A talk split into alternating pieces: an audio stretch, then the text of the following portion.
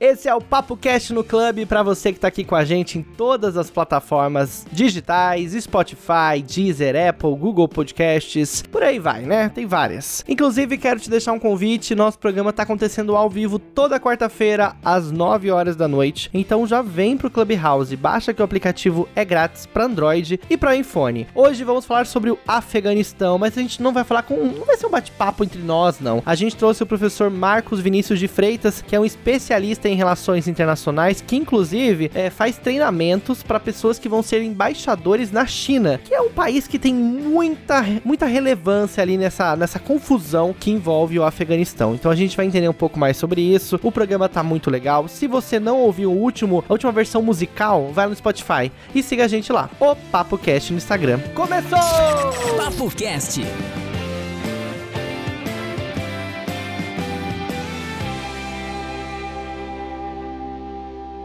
Muita gente boa aqui pra gente conversar. Mas eu queria primeiro falar sobre essa questão aí do Afeganistão, que a gente até colocou como nome da sala. E eu queria que o professor Marcos, né, começasse falando pra gente um pouco sobre esse assunto. Mas antes eu queria falar um pouco sobre quem é o professor Marcos, né? Você que está aqui, está chegando agora, quer conhecer um pouco mais. O professor Marcos é formado em Direito pela USP aqui de São Paulo e fez um mestrado em Economia e Relações Internacionais lá na gringa, onde ele também fez outros cursos, trabalhou muito tempo na China também com relações internacionais, sempre acompanho a, a coluna do professor Marcos no jornal, ele fala muito bem sobre essas questões políticas, geopolíticas, e a gente trouxe ele aqui para a gente entender um pouco melhor sobre o que tá rolando no Afeganistão, né? Tá todo mundo convidado a entrar nesse nosso primeiro tema, que é sobre o Afeganistão. A gente tá ouvindo muito falar sobre isso. E a gente, inclusive, levou um puxão de orelha de uma pessoa hoje, porque a pessoa falou assim: vocês vão falar de Afeganistão, mas vocês não estão trazendo um especialista? Não, a gente vai trazer especialista sim.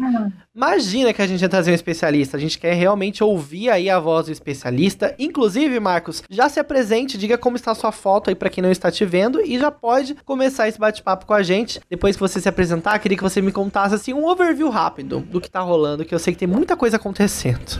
Então, tava primeiro dizendo que eu não sei onde eu tirei essa foto aqui, mas vamos lá, acontece o seguinte, né? Se vocês lembrarem do 11 de setembro, aquele dia fatídico na história americana, ah, o 11 de setembro foi um, um evento inusitado na história americana, porque os Estados Unidos sempre tiveram como ponto de proteção o fato de que eles não têm um inimigo próximo. Né? O México nunca vai atacar Estados Unidos, o Canadá tampouco, e tem ali o Oceano Pacífico e o Atlântico que protegeram sempre os Estados Unidos. Então isso dá para os Estados Unidos, comparativamente a outros países, uma certa a tranquilidade com relação a esse cenário de guerra. O que aconteceu no 11 de setembro é que eles foram atacados dentro do território. E isso é considerado por algum um pessoal o um momento em que os Estados Unidos perderam a sua ingenuidade, e não somente a ingenuidade, mas a sua impenetrabilidade com relação à forma como eles sempre atuaram internacionalmente. E aí, quando eles começaram a procurar, encontraram que o responsável tinha sido Osama Bin Laden, né? Que todo mundo, se vocês lembrarem, Osama Bin Laden foi um personagem que foi criado pelos Estados Unidos na ocasião para lutar contra o, na guerra entre Iraque e Irã, na guerra, uh, o Osama Bin Laden foi um dos que beneficiou desse conflito, justamente apoiado pelos Estados Unidos. Assim como o Talibã, hein? não vamos esquecer que o Talibã é uma derivação de um grupo que lutava na União, na, na, no Afeganistão contra a União Soviética ah, e eles eram ah, financiados em parte pelo governo dos Estados Unidos. Então você vê que às vezes você planta hoje e aí vem a colheita muitos anos depois. E aí o que aconteceu foi que a Al-Qaeda teve aquela a, o ataque das Torres Gêmeas, o ataque ao Pentágono, havia um avião que estava na direção da Casa Branca, e a história toda vocês devem lembrar aí do que aconteceu no 11 de setembro. Agora, quando isso ocorreu, a, inteligência americana eh, rapidamente descobriu que aquilo era um, um, um atentado terrorista cuja origem era a Al-Qaeda, que era financiada pelo Osama Bin Laden, e essa Al-Qaeda era usava como campo de treinamento o Afeganistão, que tinha um regime político recente até, que era o Talibã, que dava abrigo à Al-Qaeda, porque alguns dos princípios do Talibã batiam com os princípios da, da Al-Qaeda, aquele, aquele que não é de fato islamismo, mas é uma caricatura, eu sempre digo isso, uma caricatura do islamismo, que é uma visão extremamente radical daquilo que existe dentro do Corão. Então, ah, os Estados Unidos pedem para o Talibã entregar o Osama Bin Laden, o Afeganistão diz que não, e aí pelo fato de eles terem sido atacados, existe uma regrinha na Carta das Nações Unidas que permite que você faça guerra quando você for atacado. Então, um ato contínuo de legítima defesa. E aí todo mundo participou, inclusive os países que são membros de um acordo chamado Tratado do Atlântico Norte, da OTAN, que também saíram em suporte dos Estados Unidos, porque foi a primeira vez que os Estados Unidos estavam sendo atacados. Bem, aí eles vão, invadem uh, o Afeganistão, tudo isso, e quando eles invadem, eles tinham três missões, tinham uma missão básica. Eram duas missões básicas. Uma era encontrar o Osama Bin Laden, que eles foram encontrar alguns anos depois, dez anos depois, no, Afega, no, no Paquistão e o outro era extirpar o Talibã. E aí eles conseguiram tirar o Talibã, colocaram um governo novo, e aí vieram com aquela história de que queriam implantar uma democracia lá no, lá no Afeganistão, e por aí foram ficando. Só que nessa história, nesses vários anos em que eles ficaram lá, o, o governo americano teve que gastar muito dinheiro ah, numa guerra que eles não estavam, que o, o objetivo inicial, que era destruir as bases da Al-Qaeda, já tinha acontecido. Então, claro que nessas situações sempre há o envolvimento da indústria de defesa, que quer manter as operações ativas, porque justamente treinam novas tecnologias e por aí vai. E aí, finalmente, é, apesar da, das promessas do Obama, Obama dizia que queria retirar os soldados, mas no fim aumentou o número de soldados no Afeganistão. E o Donald Trump, quando era presidente dos Estados Unidos, começou a diminuir substancialmente e disse: Olha, nós vamos sair. Inclusive, fez uma coisa rara: foi lá e negociou, negociou com o Talibã, dizendo: oh, Nós vamos sair, vocês se virem. Ah, e aí ele começou deu início a, uma, a, uma, a um período cronológico para sair. Ele planejava sair logo depois da sua reeleição, que não aconteceu. E aí, quando Biden assumiu o atual presidente, ele quis uh, manter, e ele manteve, inclusive antecipou a saída das forças militares dos Estados Unidos. Só que eles planejavam uma retirada mais ou menos lá pelo dia 20 de setembro, 20 de, uh, não, 9 de setembro, que era em comemoração aos 20 anos, uh, não em comemoração, mas em recordação dos 20 anos dos ataques terroristas às Torres Gêmeas e nos Estados Unidos. Bem, acontece que a inteligência falhou, o Talibã conseguiu eh, ser resiliente nesse período todo. Os americanos nunca conseguiram eliminar o Talibã da equação. E aí ah, nós vimos essas imagens todas do Talibã assumindo, numa questão de dias, né, o controle do território afegão. Agora, isso não aconteceu ah, sozinho, né? Ah, os governos que foram instalados pelos Estados Unidos, mesmo que tenham tido eleição, tudo isso, eram extremamente corruptos, tinha muito clientelismo e não estava pagando os militares ah, em dia. E temos toda essa situação, porque o que surpreendeu, ao fim das contas, foi o fato de não ter tido resistência por parte dos militares e também em algumas cidades. Então, apesar de a gente ter visto aquela imagem das pessoas tentando fugir no avião, e obviamente que haverá muita gente que ah, se acomodou ao sistema atual, tudo isso, e que auxiliou os Estados Unidos e os aliados nesse processo todo, ah, muita gente agora está super preocupada com o que vai acontecer com eles, né? Porque geralmente você pode ter aí um caso de um revanchismo do Talibã com relação relação àqueles que, lhe for, que lhes foram contrários. E o resultado todo de, de, de tudo isso é que você tem uma situação instável, mas o Talibã, por incrível que pareça, né, e por incrível que possa parecer para todos nós aqui no Ocidente, ele conta aí com um relativo apoio da população, né, porque ninguém toma Ninguém faz uma operação dessas numa questão de dias sem ter nenhuma resistência da população, não é? Então isso que a gente não pode esquecer. Porque às vezes o pessoal fala, ai não, ah, isso é um absurdo, mas é verdade, né? Nenhuma operação assim ah, conseguiria existir se houvesse ali uma guerra civil ou coisa parecida, e o que não aconteceu.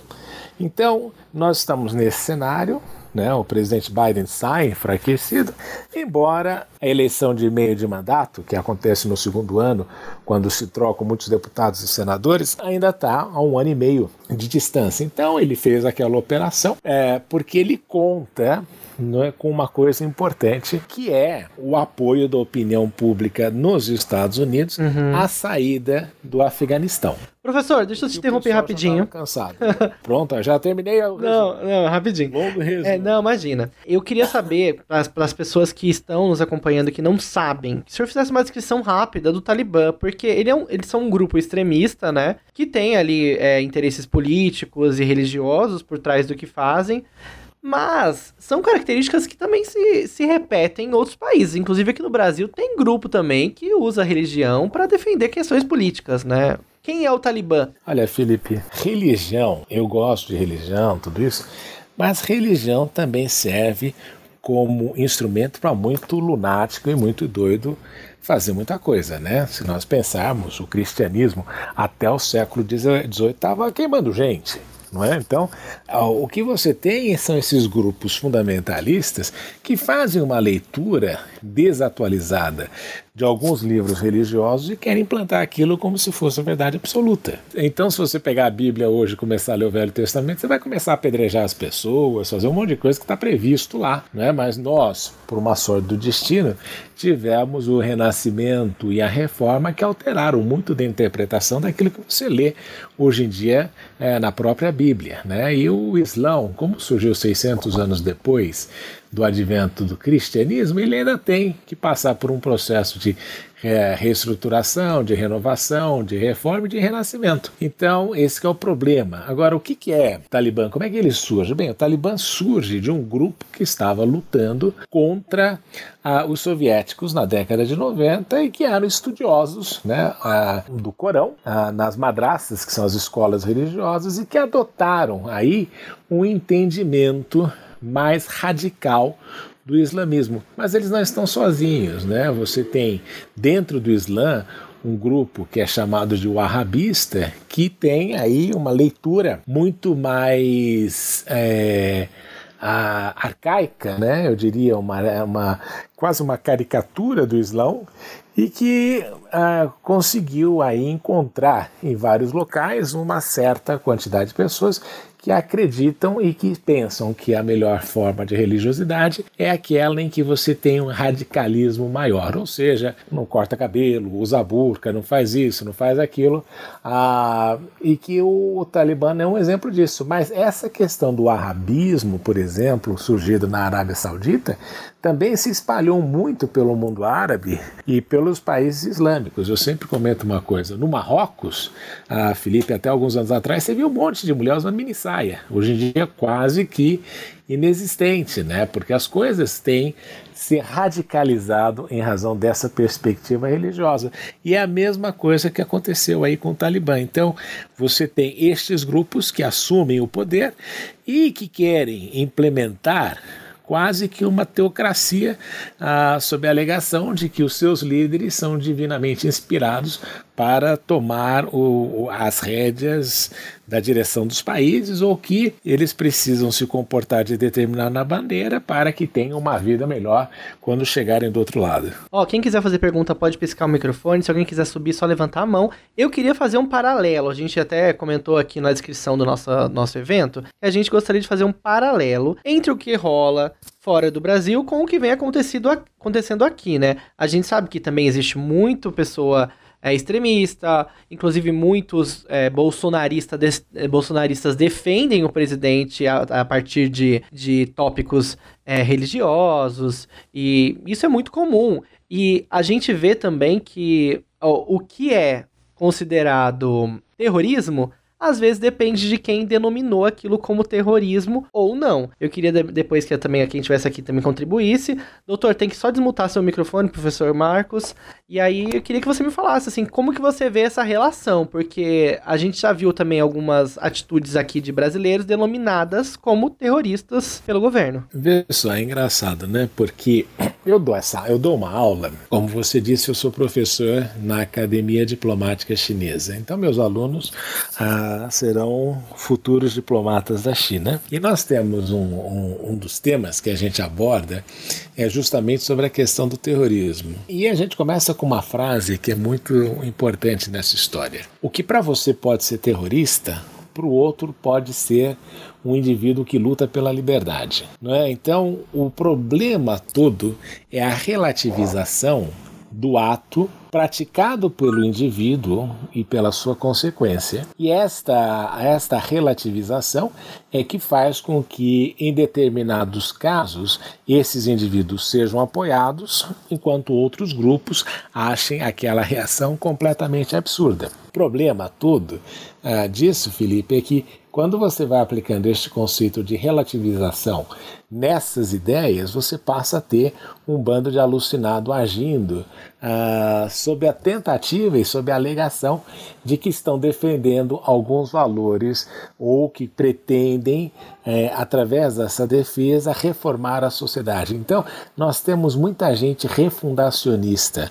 Ah, e no Brasil isso aconteceu no período Lula, aconteceu no período Fernando Henrique e agora no período Bolsonaro também tem acontecido, só que de uma forma mais radical, porque eu falei, esse povo ficou muito tempo escondido e quando surgiu, apareceu assim uma quantidade enorme de alucinados. Então, o, o que você observa nesse cenário todo é que muita gente saiu, né? A gente sempre diz, né? O problema das mídias sociais é que a gente começou a conhecer, a, a, a ver pessoas numa exposição muito maior do que a gente realmente gostaria de saber a respeito delas, né? A respeito da opinião opinião delas ou o que elas acham a respeito das coisas. Mas o fato é que determinados momentos políticos incitam e ensejam que estes tipos de indivíduos venham, é, é, eles venham à tona e aí a sociedade precisa fazer os seus ajustes, né? Ela precisa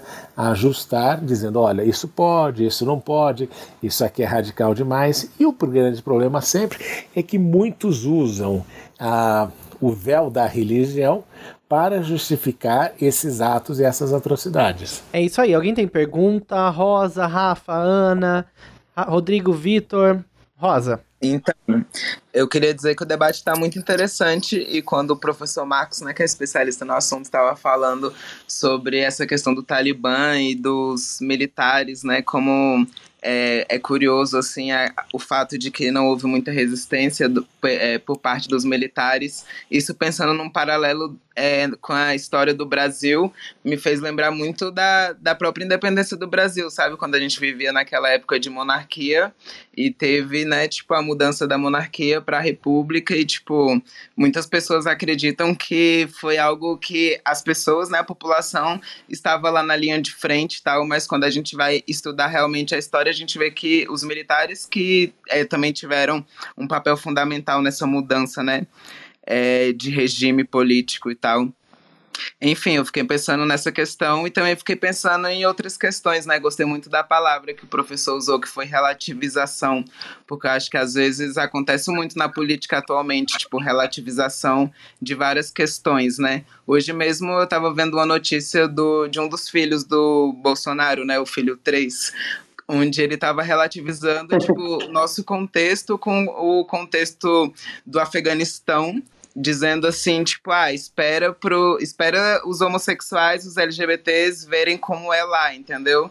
porque aqui, né, o Brasil é o país que mais mata pessoas LGBTs, então ele estava ironizando, relativizando, tipo, o nosso contexto, é, taxando, por exemplo, os nossos corpos a apenas uma, um, um lado político, né, como se pessoas LGBTs fossem todas esquerdistas, e, enfim, acho tudo isso muito complicado, essa questão da relativização, a questão de como a comunicação está acontecendo, né? Porque às vezes a gente só vê as bombas caindo, mas é isso, nada é por acaso. Inclusive, eu queria colocar aqui uma fagulha nessa conversa. É, os Estados Unidos, ele, as pessoas têm colocado os Estados Unidos como, ah, eles foram lá, eles, eles mudaram aquele país, eles criaram, é, conseguiram trazer, entre aspas, muitas aspas, a estabilidade, né, pro país, e depois que eles saíram, tudo deu errado. Mas não é bem isso, né, professor? Na verdade, eles estavam lá com objetivos muito muito expressivos. Inclusive, já estavam lá antes do, do, do, do dia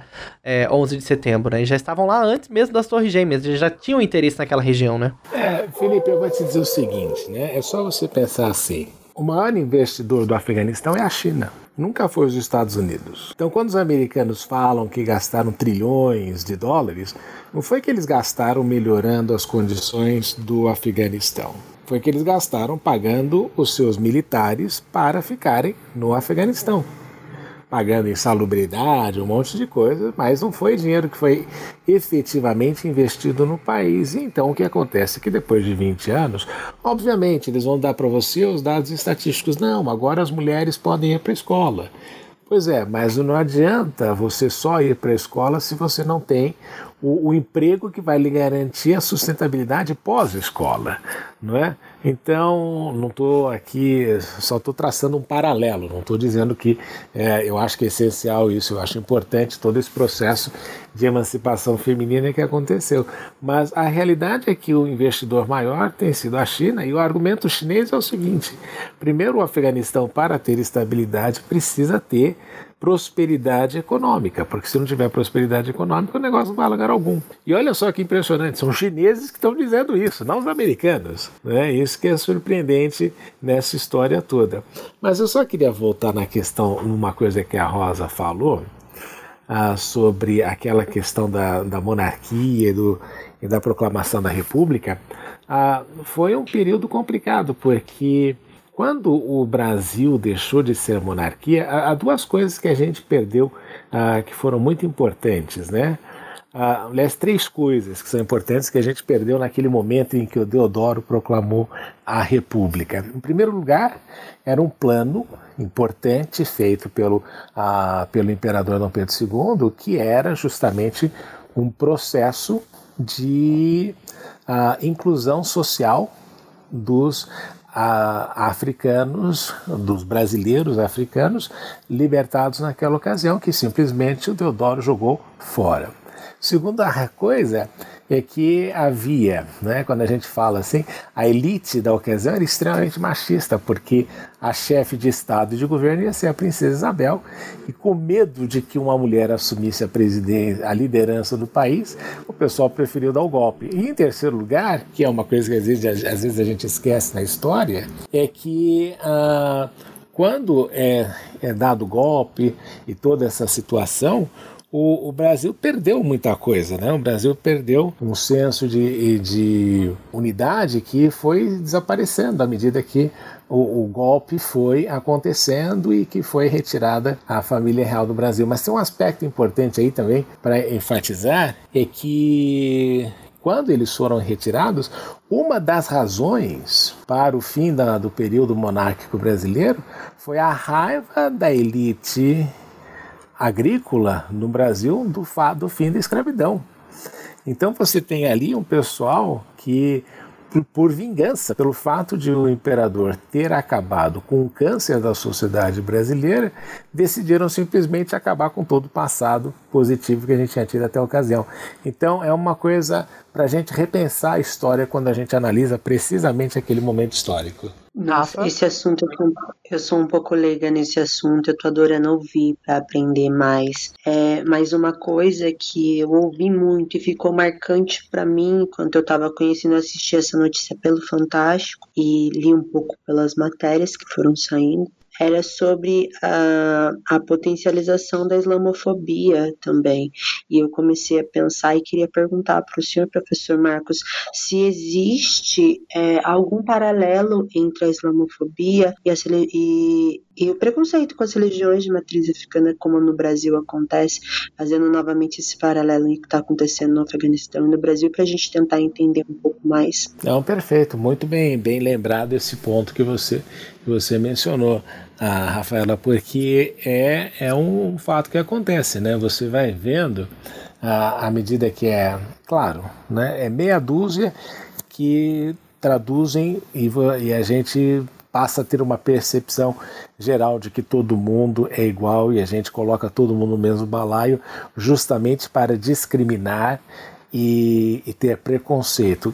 Né? Então a gente sempre diz meia dúzia de terroristas que agiram no 11 de setembro criaram aí um problema enorme para toda a comunidade islâmica ao redor do mundo e claro que não tem, não é que todo islâmico é terrorista como se divulgou. Eu me lembro muito bem de uma ocasião estar nos Estados Unidos e ter entrado dois cidadãos, obviamente uh, de origem uh, árabe, com a roupa né, tradicional deles, e gente que não queria que o avião levantasse voo, e o, e o avião não levantou voo, até que os dois tiveram que se retirar.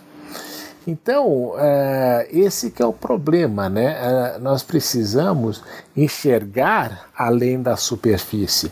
E, obviamente que a, ações que foram tomadas em, em determinados lugares, em determinadas partes, são utilizadas como justificativas para procedimentos que são completamente incoerentes, inconsistentes e que não levam aí a lugar algum. Então, é triste quando a gente vê esses paralelos acontecendo. Eu acho que ninguém deveria, isso eu sempre comento, né? ninguém deveria sofrer qualquer, nenhum tipo de discriminação, seja por cor, por opção, não opção, por, ah, por sexualidade, por religião, são coisas que a gente tenta se diferenciar, sendo que todos nós compartilhamos a mesma coisa, que é esta humanidade que nos dá começo, meio e fim nessa jornada que é a vida. Incrível, incrível. Respondeu muito a minha pergunta ficava com essa dúvida mesmo, porque com o avanço do neoliberalismo no Brasil, eu começo a me preocupar com o quanto a gente começa, a gente não, né, mas o quanto a nossa sociedade brasileira começa a reproduzir, né, alguns padrões de comportamento e começar a emular, né, algumas discriminações e, quem sabe, potencializar ainda mais as que já temos, né. É verdade, é verdade. Mas também tem aí um aprendizado da sociedade que, é, infelizmente, ela demora tempo é? E, e, nem sempre ela alcança aí resultados efetivos. Ah, mas o importante é que ah, algumas vozes permaneçam sempre alertas com a bandeira empunhada para relembrar constantemente de que determinadas situações tem que ter limites e que essas situações muitas vezes não são toleráveis. É importante isso. Exatamente. A gente está aqui conversando com o professor Marcos. Nossa conversa sobre o Afeganistão está chegando ao fim. Mas se você tem pergunta, pode levantar sua mão, vir até o palco, também piscar o seu microfoninho aí, ou mandar para mim aqui no back channel, viu? Se alguém quiser mandar sua pergunta aqui para mim, é só clicar no meu rosto e falar. Vamos começar com o Rodrigo. Vai lá, Rodrigo. Eu já vi, eu já vi algumas matérias, na verdade eu vi hoje essas matérias, o professor poderia falar a respeito, porque também uma coisa é quando se tem, digamos, como quando se cria um inimigo em comum, uma nação como os Estados Unidos pode tomar a frente, digamos, e, e obviamente acredito se a gente já esteja em uma guerra iminente. E uma guerra, ela, ela obviamente que ela desprende muito investimento, mas aquele país acaba também, de alguma forma, a guerra, ao mesmo tempo que, que, que um país perde, ele se beneficia. Exi eh, eh, o professor acredita que exista, nesse momento, um plano ou uma possibilidade disso nos Estados Unidos? Se nós fôssemos traçar uma linha do tempo, né? E dizer quando que esta guerra deveria ter terminado? A hum. resposta é que, pelo menos uns 10 anos atrás, o Talibã estaria mais ou menos liquidado e o que era o objetivo dos Estados Unidos, que é de acabar com os campos de treinamento da Al-Qaeda, já teriam sido alcançados, porque a Al-Qaeda já tinha até deixado de existir com o Osama Bin Laden morrendo. Agora, esses 10 anos a mais, Esta é a pergunta fundamental. Por que, que os americanos ficaram 10 anos a mais? Bem, existe um lobby da indústria de defesa, existe uma série de coisas importantes para os militares que, permane que ficando numa missão ativa, uh, conseguem garantir o seu orçamento não é? Ah, ao garantir esse orçamento, eles garantem novos brinquedos, é, novas armas, uma série de coisas. Então, não se sabe ao certo o quanto que a pressão militar fez com que a guerra se estendesse mais, porque a partir dessa pressão militar e dessa criação de novas armas, tudo isso, você tem uma indústria de defesa que se desenvolveu muito e que vende adoidado, por exemplo, para a Arábia Saudita, para o Taiwan, para outras partes do mundo. Então, a guerra ela, é, desses 10 anos ah, posteriores ao período da morte do Osama Bin Laden, é que a gente não sabe o quanto que a indústria de defesa efetivamente ganhou nesse período em que ela ficou lá. Agora, toda guerra pode gerar ah, duas coisas. Ela pode gerar aí uma necessidade de unificação nacional, quando você cria um inimigo externo, mas funciona e muitas vezes também não funciona. Por exemplo, a Argentina quis fazer isso na Guerra das Malvinas. Ah, em razão do seu nacionalismo e do seu patriotismo, todo mundo fica em volta do presidente. O problema é que agora você não tem guerra, né? E esta saída do Vietnã, do Vietnã não, que é quase parecido com a saída do Vietnã, essa saída do Afeganistão é, num sentido, consolida uma imagem negativa dos Estados Unidos, porque depois da Segunda Guerra Mundial, à exceção daquela primeira guerra do Golfo contra o Irã, o Iraque, que era pequenininho, os Estados Unidos, mesmo tendo este poder militar massivo, enorme, incomparável, não ganhou nenhuma guerra. Né? Perderam no Vietnã, perderam na Coreia, perderam agora no Afeganistão. Então, uh, o que eles conseguem é ter uma ação rápida num conflito, mas se precisar ficar mais tempo, até mesmo um grande exército como o americano não consegue resultados efetivos nos seus resultados. Então, é uma, uma questão importante. Muito louco.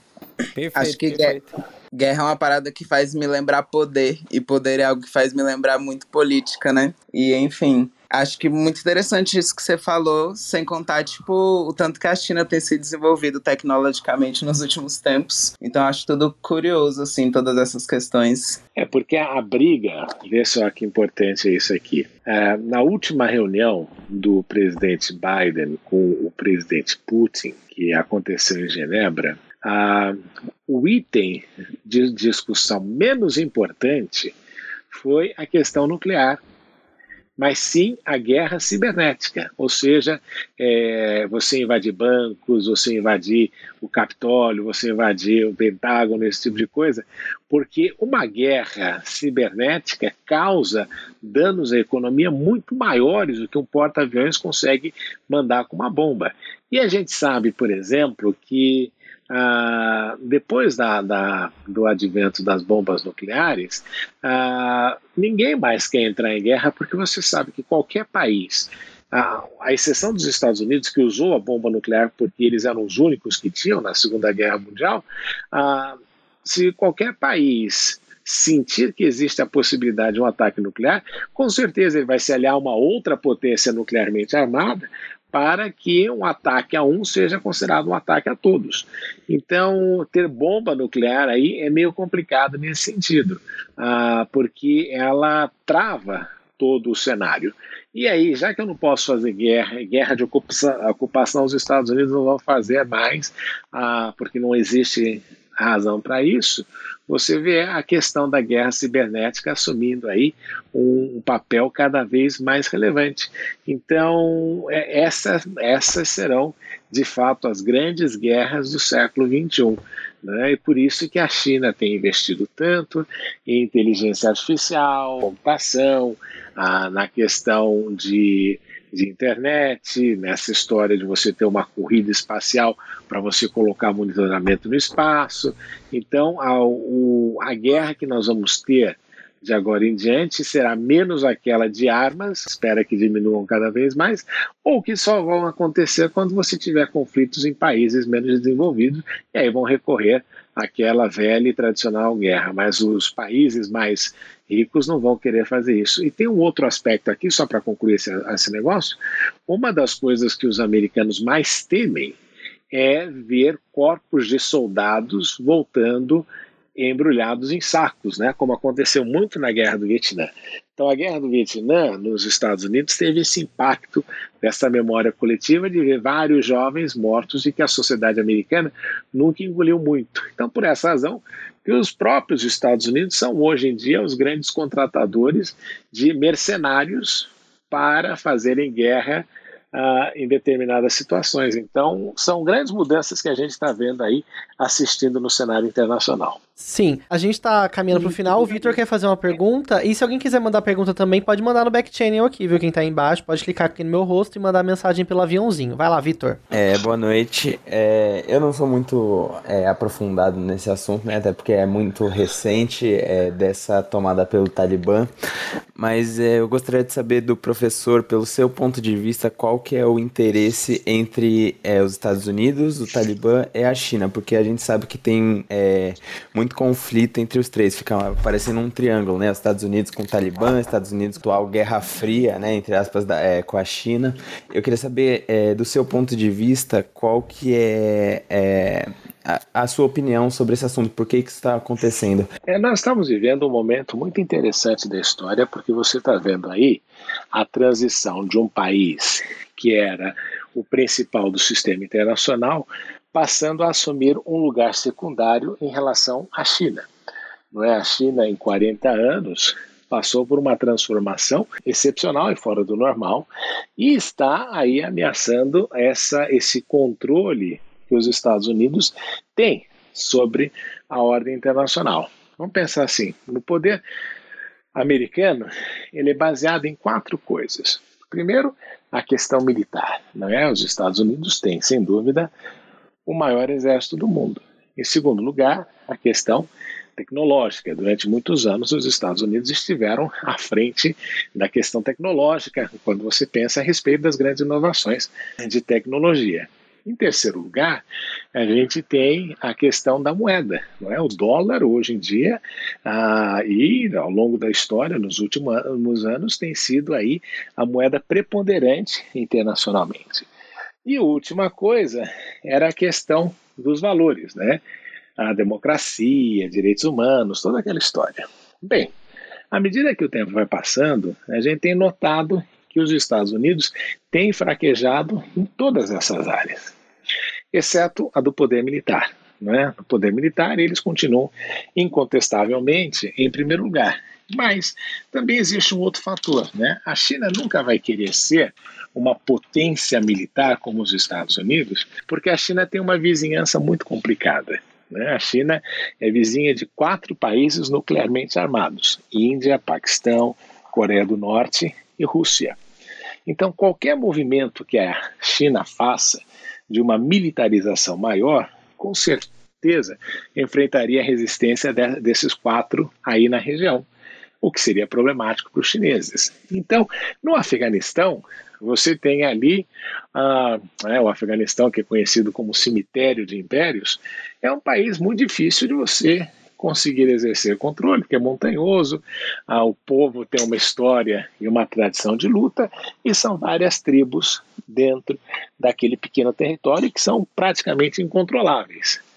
Então, os chineses já disseram o seguinte: olha, não espere da China a tentativa de dominar o território paquistanês, porque não é isso que a China quer. O que a China precisa ali é que o Paquistão, que a, o Afeganistão esteja em paz para que os chineses consigam construir aquilo que eles chamam de nova rota da seda, não é, para que as suas mercadorias cheguem mais rápido por meio do por meio do território na na, na Europa, né? esse é um aspecto muito importante do plano chinês, e em segundo lugar, que o Paquistão não sirva novamente, como campo de treinamento para eventuais grupos terroristas que pudessem vir a atuar na China. Então, essas são as características aí que você vê da atuação chinesa. Então, não pense que a China vai querer invadir o Paquistão, porque isso ah, atrasaria um objetivo importante do governo chinês, que é chegar em 2049 com uma renda per capita de 25 mil dólares por indivíduo. Professor, muito obrigado pela sua participação, viu? A gente conseguiu entender um pouco mais né, sobre esse assunto, é um assunto muito complexo. Quero aproveitar e mencionar aqui também a mensagem do Victor, que mandou aqui para mim no, no back channel, agradecendo pela, pelo bate-papo e perguntando se isso pode se espalhar por outros países. Eu queria só que o senhor terminasse de forma rápida respondendo essa pergunta e a gente já vai seguir aqui conversando com o Rodrigo. É, você sabe que eu tenho um problema de, de professor, né? Nunca consegue dar uma resposta curta. Eu, né, a gente tem esse vício de origem, sempre quer explicar no, nos mínimos detalhes. Mas eu vou dizer o seguinte: eu não acredito que você vá ter aí uma esse negócio proliferando para outros lugares. Agora, um grande desafio é o quanto o Paquistão vai querer fazer uma revanche aos Estados Unidos. Não é? Então a gente é, essa é a única coisa que é preocupante nesse cenário. Se o Paquistão vai querer cobrar a conta de ter ficado tantos anos longe do poder por causa dos Estados Unidos. Essa é a única dúvida que a gente tem aí e essa é a maior preocupação que existe. É isso aí, muito obrigado, viu, professor? Eu agradeço. Inclusive, vou passar aqui seu Instagram, que é mvfreitasbr, né? Tanto no Instagram quanto no Twitter, né? mvfreitasbr você vai encontrar lá o professor Marcos de Freitas, ele fala bastante coisa interessante, inclusive tem coluna, é semanal sua coluna no jornal, né, né professor? Tem, dois jornais no mesmo dia. Ah. É, então, dá pra ficar Mas, é. antenado aí. Não, obrigado mesmo, a Felipe, pela, pelo convite. Foi um prazer ter estado com vocês. Muitíssimo obrigado pelo convite. Para mim foi uma honra. E sempre que você precisar, Felipe, você sabe que eu estou à disposição. Muito obrigado, professor. Professor, muito obrigada. Professor, a contribuição do senhor foi muito boa pra gente hoje, principalmente para mim que não conhecia muito sobre o assunto tá? Abraços. Obrigado, um abraço. Esse foi o Papo Cat no Clube para você. Sempre quarta-feira, 9 horas da noite, a gente tem um encontro marcado, combinado, né? Ó, na próxima, você que tá ouvindo a gente aqui no gravado, corre pro Clubhouse, é só baixar o aplicativo, é muito fácil. E me segue lá, arroba o Felipe Reis, e até a próxima semana. Papo Cast